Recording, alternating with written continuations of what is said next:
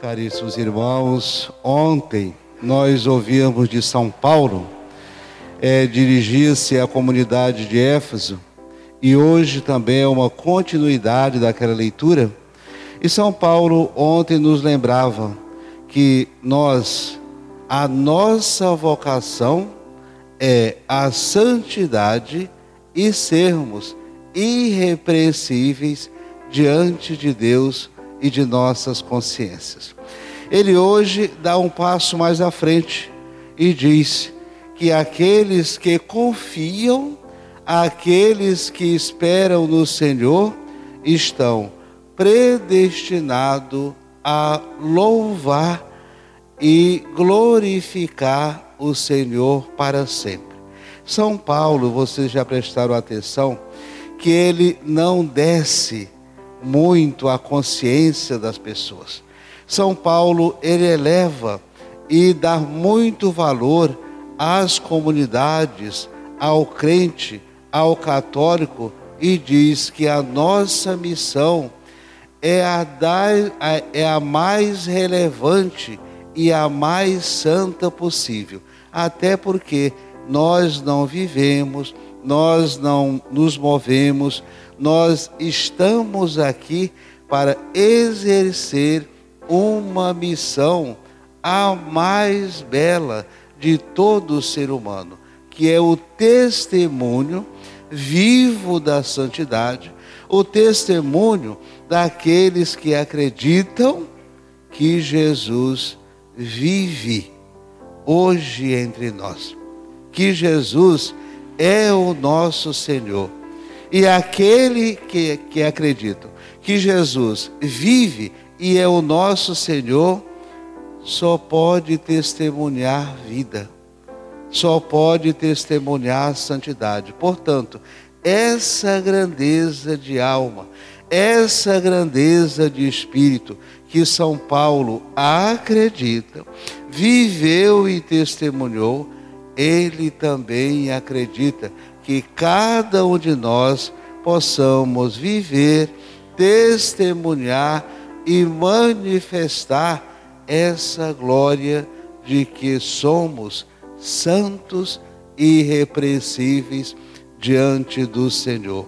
Porém, houve uma classe na história, ou duas ou três, de maneira mais especial e específica, que Jesus fixou o seu olhar e se preocupava muitíssimo com o destino daquelas pessoas, que eram os escribas, os fariseus, os doutores da lei.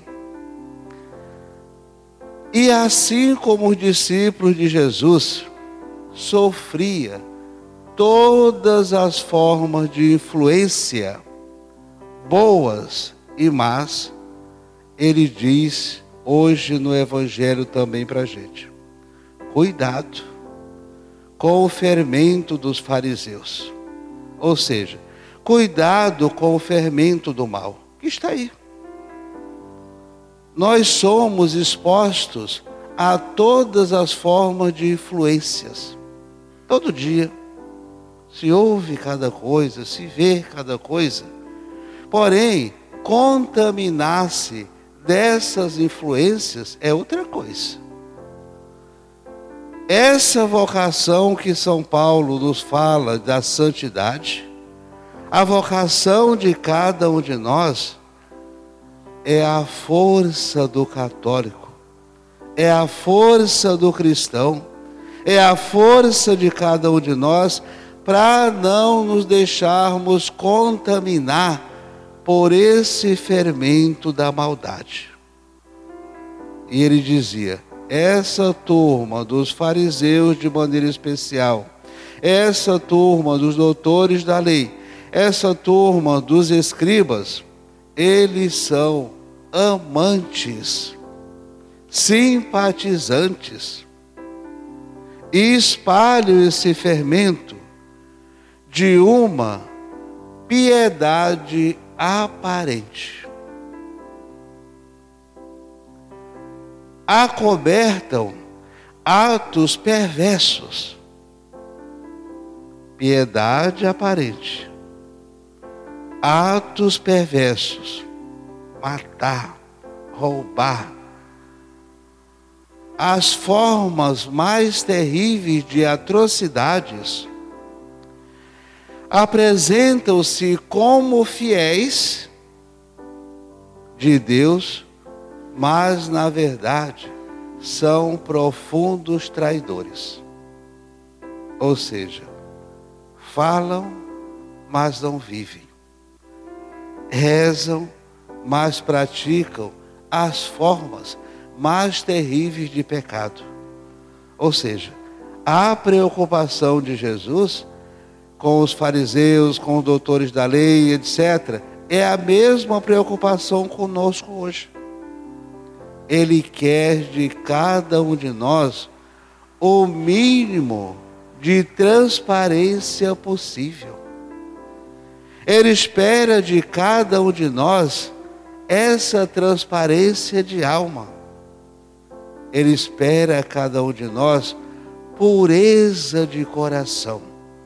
Ou seja, o que nós sentimos no coração, que os nossos lábios possam proclamar a verdade, aquilo que temos lá no fundo da alma, aquilo que pensamos lá no fundo de nossa consciência, que os nossos lábios possam manifestar aquilo que nós guardamos profundamente e sentimos. Portanto, essa é, disparidade entre o pensar e o agir é que Jesus realmente diz que não está certo. Tem que haver essa coerência entre a nossa oração, entre o nosso pensamento e entre as nossas ações. É isso, a coerência religiosa e o que Jesus se preocupava muito com os escribas e os fariseus. E hoje, com cada um de nós, é simples. A síntese é: sejamos o máximo possíveis coerentes. Nem que não façamos muito, mesmo que não façamos muito, mas faça pouco com coerência, com transparência, com pureza da alma e de coração. Assim seja.